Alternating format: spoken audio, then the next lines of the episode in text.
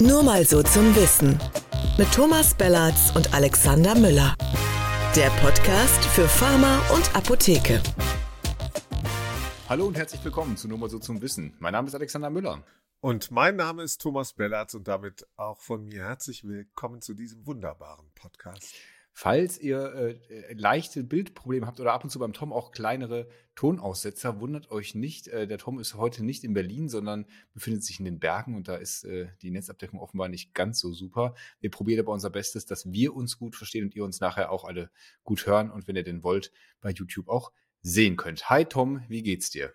Mir geht's richtig gut. Ich bin ja auch, äh, ich will mal sagen, kein Apotheker weil äh, wenn man sich die Zahlen so anschaut, die ihr da zusammengetragen und veröffentlicht habt in der vergangenen Woche, war es, ähm, da muss man ja schon sagen, da graut's einem ja tatsächlich. Das stimmt leider. Wir haben bei den Apothekerkammern alle Zahlen abgefragt. Aktueller Stand zum Jahreswechsel gab es noch 18.070 Apotheken. Das heißt, 2022 haben netto 391 Apotheken aufgegeben. Wir haben ein paar mehr natürlich äh, tatsächlich geschlossen. Dafür haben andere noch wieder aufgemacht.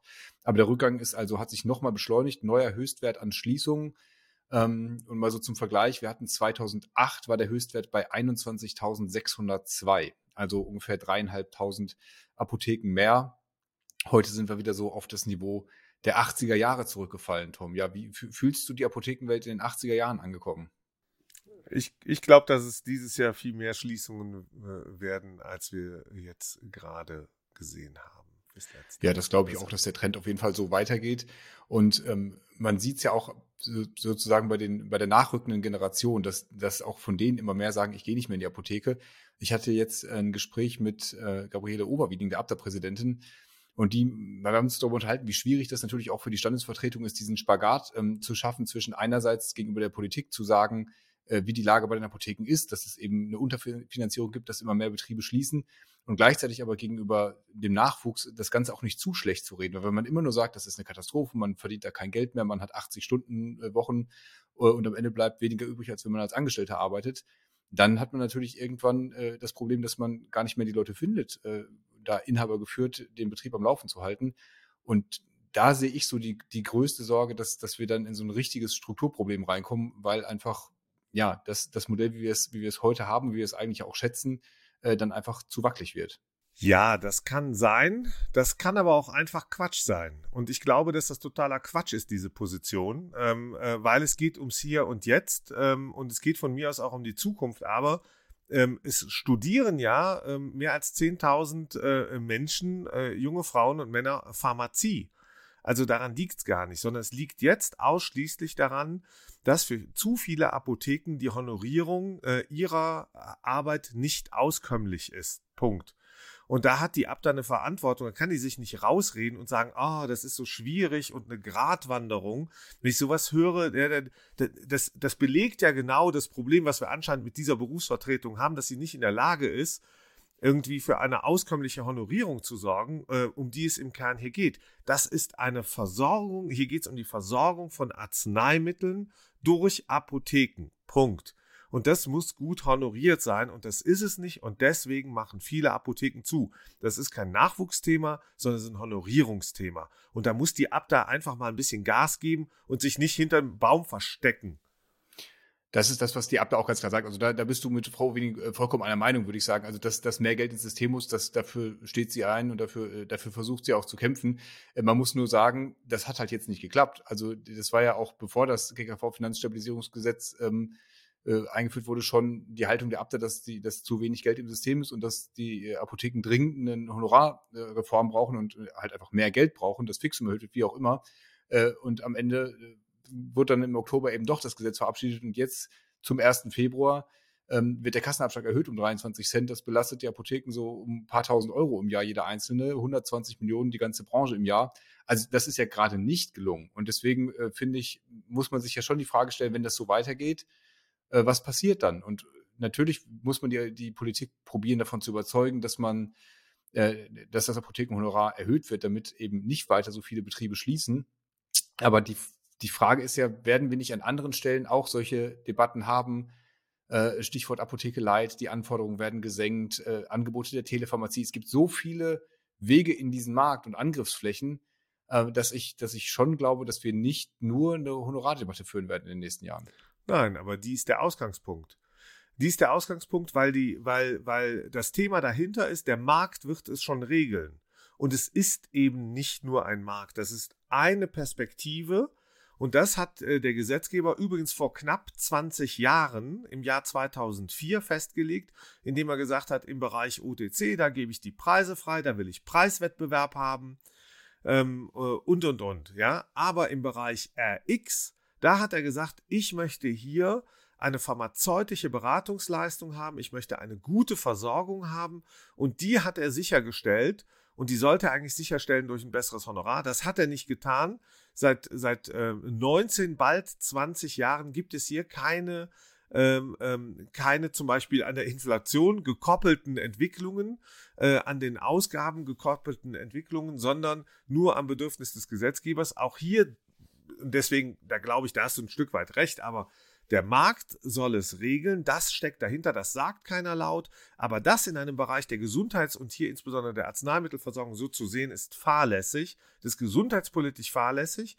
Und deswegen würde ich mir wünschen, dass die ABDA, die Bundesapothekerkammer, der Deutsche Apothekerverband, wer auch immer auf die Barrikaden geht und sagt, Leute, die Zahlen, die Apotheker ad hoc da zusammengetragen hat, diese fast 400 Apothekenschließungen, die sind ein Fanal und sonst nichts. Und, und, und da müssen die, da dürfen die jetzt nicht dran denken, Pharmaziestudium, Nachwuchs, sonst irgendwie, sondern das einzige Signal muss auch sein, die Arzneimittelversorgung ist in Gefahr. Mhm. Und zwar durch Apotheken.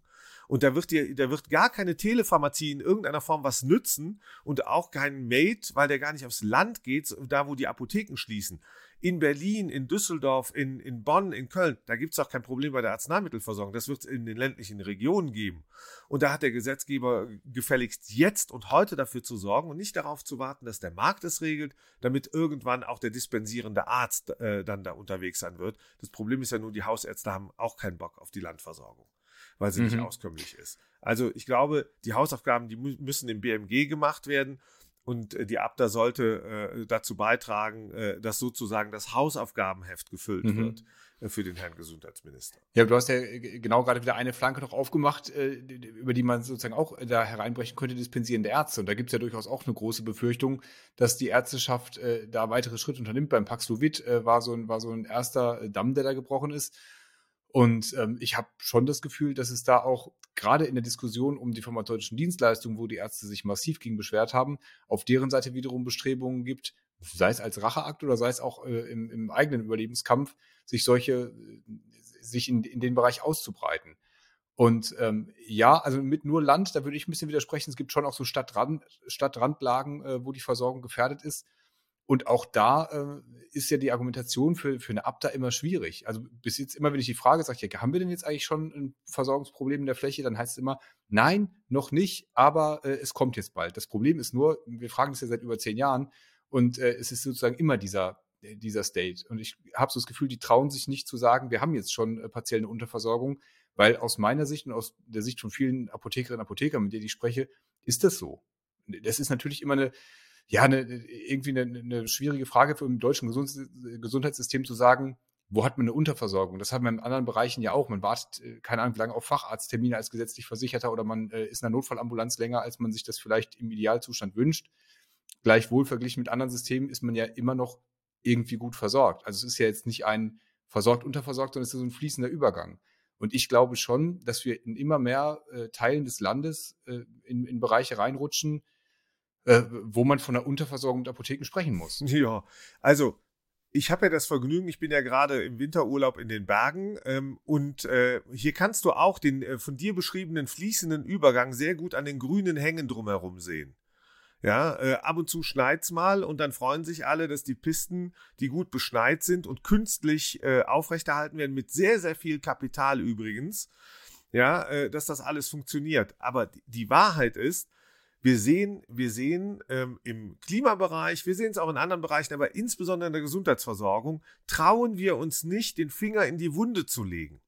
Und stattdessen nehmen wir in Kauf, dass hunderte Apotheken hier jeden Tag mehr als eine Apotheke durchschnittlich sozusagen dicht macht und die Arzneimittelversorgung natürlich faktisch damit anders abläuft, weil sich die Leute, die 150, 200 Menschen, die von dieser Apotheke versorgt wurden, jeden Tag, weil die sich eine andere suchen werden.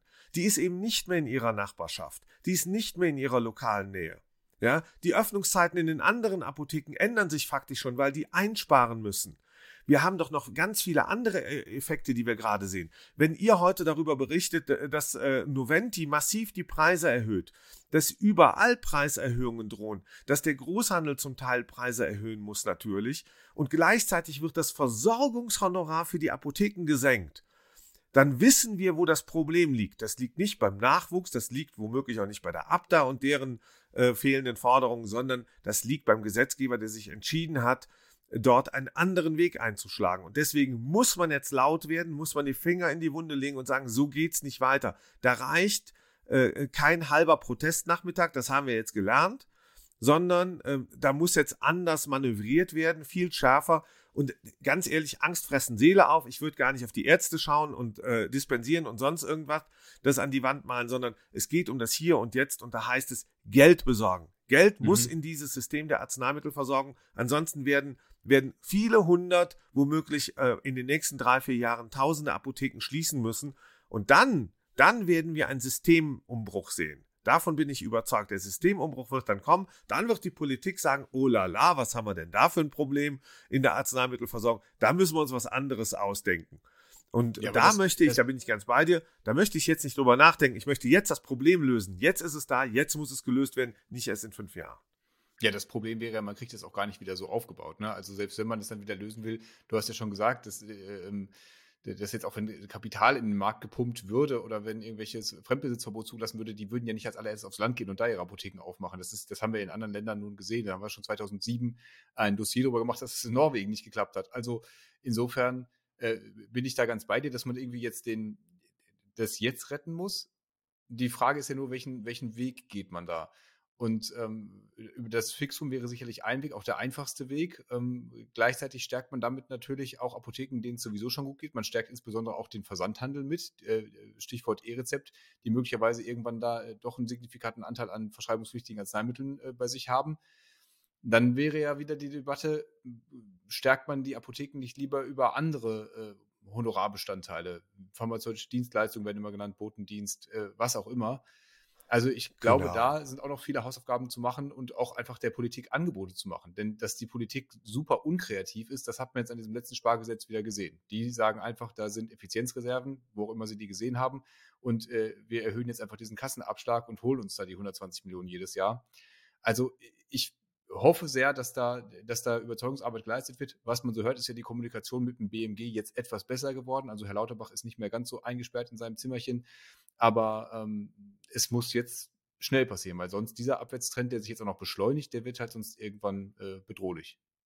Ich finde es bemerkenswert, dass man glaubt, dass man über das Aufmachen neuer Fonds, ob der Nacht- und Notdienstfonds von mir aus oder die pharmazeutischen Dienstleistungen, die nicht abgerufen werden, oder das von dir beschrieben, dass man irgendwas mit dem Botendienst macht. Faktisch ist es doch so, all das muss ja auch von den Apotheken geleistet werden, um überhaupt in, äh, in den Genuss dieser Finanzierung zu kommen.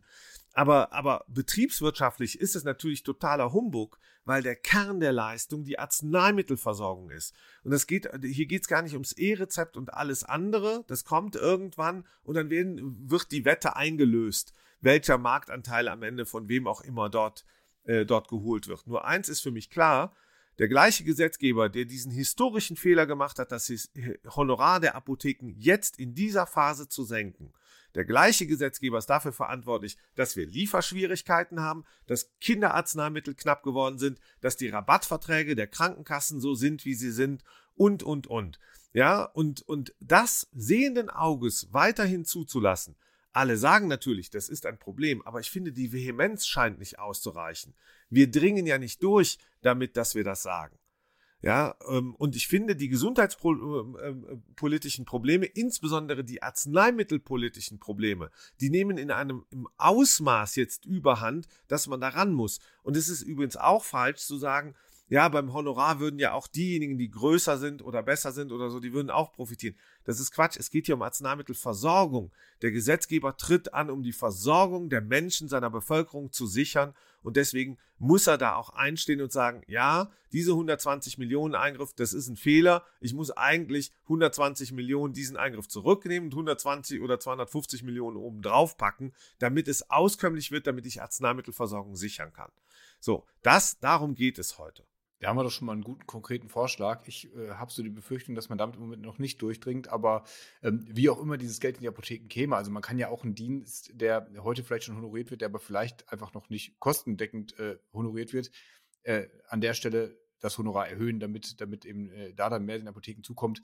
Und damit meine ich jetzt die Apotheken vor Ort. So, so war der Einwurf gemeint. Äh, ich sehe das auch so wie du, dass die pharmazeutischen Dienstleistungen, wie sie im Moment sind, offensichtlich nicht äh, dazu geneigt sind, die Apotheken in irgendeiner Form äh, zu retten oder auch nur so hinterm Ofen vorzulocken, äh, das in, in einer großen Anzahl anzubieten. Wir haben für heute noch einen Special Guest zu uns eingeladen, nämlich eine künstliche Intelligenz. Äh, ChatGPT, ihr habt das sicherlich verfolgt, steht für Generative Pre-Trained Transformer, also ein Chatbot basierend auf künstlicher Intelligenz, im November 2022 veröffentlicht von OpenAI.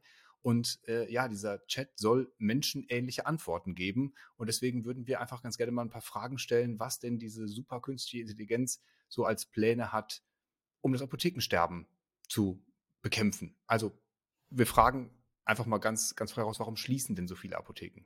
Einige der Gründe, warum Apotheken schließen können, umfassen sinkende Einkommen, steigende Kosten, mangelnde Rentabilität, Änderungen in den Geschäftsmodellen des Gesundheitswesens und Konkurrenz von Online-Apotheken. Ja, wunderbar. Haben wir ja alles auch schon gesagt. Man hätte äh, noch hinzufügen können, so jung kommen wir nicht mehr zusammen. Das wäre äh, ähnlich substanziiert gewesen. Aber ähm, gut, ich glaube, die, die Frage, die äh, haken wir nochmal kurz ab. Spannender fand ich dann, wie kann man das Apothekensterben aufhalten? Das Apothekensterben kann durch verschiedene Maßnahmen aufgehalten werden, einschließlich 1. Finanzielle Unterstützung Regierungen und Gesundheitssysteme können finanzielle Unterstützung anbieten, um Apotheken zu unterstützen, die in finanzielle Schwierigkeiten geraten. 2. Rechtsvorschriften Regierungen können Regulierungen erlassen, um die Schließung von Apotheken zu verhindern oder zu verlangsamen. 3. Stärkung des lokalen Geschäftsmodells Die Regierung kann Maßnahmen ergreifen, um das lokale Geschäftsmodell für Apotheken zu stärken, indem sie den Zugang zu lokalen Kunden und Geschäftsmöglichkeiten verbessert. 4. Überarbeitung von Versicherungs- und Vergütungsmodellen Regierungen und Krankenversicherungen können ihre Versicherungs- und Vergütungsmodelle überarbeiten, um Apotheken besser zu unterstützen und zu bezahlen. 5. Förderung von Technologie und Innovation Regierungen können Maßnahmen ergreifen, um die Einführung von Technologie und Innovation in die Apothekenbranche zu fördern, um die Effizienz und Rentabilität zu verbessern. Ja, Tom, was meinst du? Äh, Regierungen können Regulierung erlassen, um die Schließung von Apotheken zu verhindern. Also verbieten, ihr dürft nicht zumachen, ja? Ja, aber das ist doch. Am Ende geht es doch darum, wir wissen, ähm, ähm, es gibt zu viel Bürokratie, es, äh, es gibt ganz viel Quatsch, den die Apotheken machen müssen, der unglaublich viel Geld kostet. Vielleicht könnte man da einfach mal die Überregulierung äh, nun wegregulieren von mir aus. Äh, und insbesondere muss mehr Geld ins System. Äh, es kann nicht sein, äh, dass zwar die Gehälter steigen, die Mieten steigen, alle Kosten gestiegen sind in den letzten 19 Jahren, aber das Honorar faktisch äh, so gut wie gar nicht und auch ja zwischendrin immer mal wieder gekappt wurde. Das vielleicht auch noch zur Erinnerung. Also insoweit glaube ich, alles schön und gut, aber Honorar rauf und nicht runter. Das ist, äh, das ist das Maß der Dinge gerade. Ja, dann lass uns das auch nochmal eben an, an die künstliche Intelligenz weitergeben. Äh, ChatGPT, ähm, sollte die Politik das Apothekenhonorar erhöhen, um die Apotheken zu stärken? Es ist umstritten, ob eine Erhöhung des Apothekenhonorars die Stärkung von Apotheken fördern würde. Einige Argumente sprechen dafür, da es den Apotheken mehr finanzielle Mittel für Investitionen und bessere Arbeitsbedingungen geben könnte. Andere argumentieren, dass eine solche Erhöhung die Kosten für die Gesundheitsversorgung erhöhen und zu einer Belastung für Patienten und Krankenkassen werden könnte. Letztendlich hängt die Entscheidung darüber, ob das Apothekenhonorar erhöht werden sollte, von einer Abwägung der Vor- und Nachteile ab. Salomonische Antwort, ich würde sagen, äh, nicht besonders schlau. Ähm, also man muss vielleicht dazu sagen, dass das System auch erstens noch nicht endgültig ausgereift ist. Zweitens die Antworten, äh, also das ist gefüttert mit Daten bis Ende 2021. Unsere jüngsten Apothekenschließungen sind also noch überhaupt nicht äh, vorgekommen und auch der Kassenabschlag, die Erhöhung nicht. Ähm, und eine der Antworten, die ChatGPT gegeben hat, welches das größte eierlegende Säugetier war, war der Elefant. Also insofern, glaube ich, können wir an der Stelle sagen, ihr dürft da noch äh, auf Tom und mich vertrauen und sagen, ähm, Apothekenhonorar erhöhen würde dem System auf jeden Fall helfen. Aber äh, wir werden immer mal wieder reinlauschen, äh, was uns denn die AI so zu erzählen hat und äh, da mal fröhlich weiter chatten. Ich habe für, für dich noch ein kleines, äh, ein, ein, ein kleines Schmankerl mitgebracht, Tom. Äh, und zwar haben wir gefragt, warum sollte man den Podcast nur mal so zum Wissen unbedingt hören? Es gibt mehrere Gründe, warum man nur mal so zum Wissen hören sollte. 1. Der Podcast bietet interessante und informative Inhalte zu verschiedenen Themen. 2. Die Episoden sind unterhaltsam und leicht verständlich präsentiert. 3. Man kann sein Allgemeinwissen erweitern und neue Perspektiven gewinnen. 4.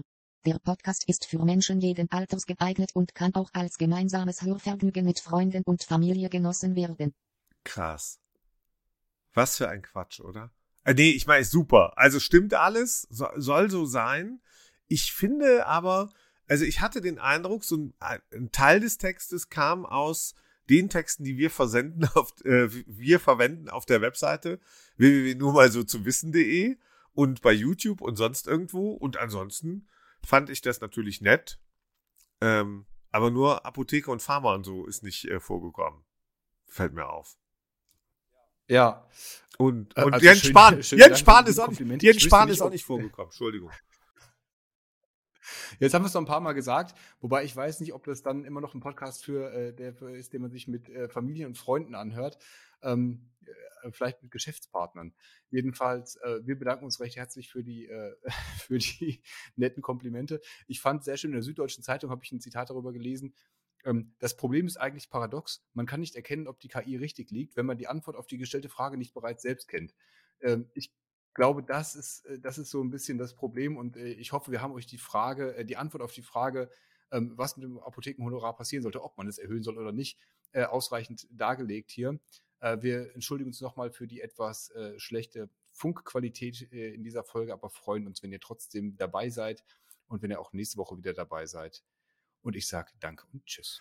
Ja, auch von mir. Äh, tschüss und Pfiat und sonst irgendwie. Und ähm, Post äh, wie immer an post nur mal so zum Wissen.de. Deswegen heißt das nämlich auch so. Äh, Kommentare, Likes und alles andere lieben wir auch. Und äh, bis nächste Woche. Tschüss. Also ich fand uns heute außergewöhnlich gut. Dies war eine sehr gute Folge, nur mal so zum Wissen.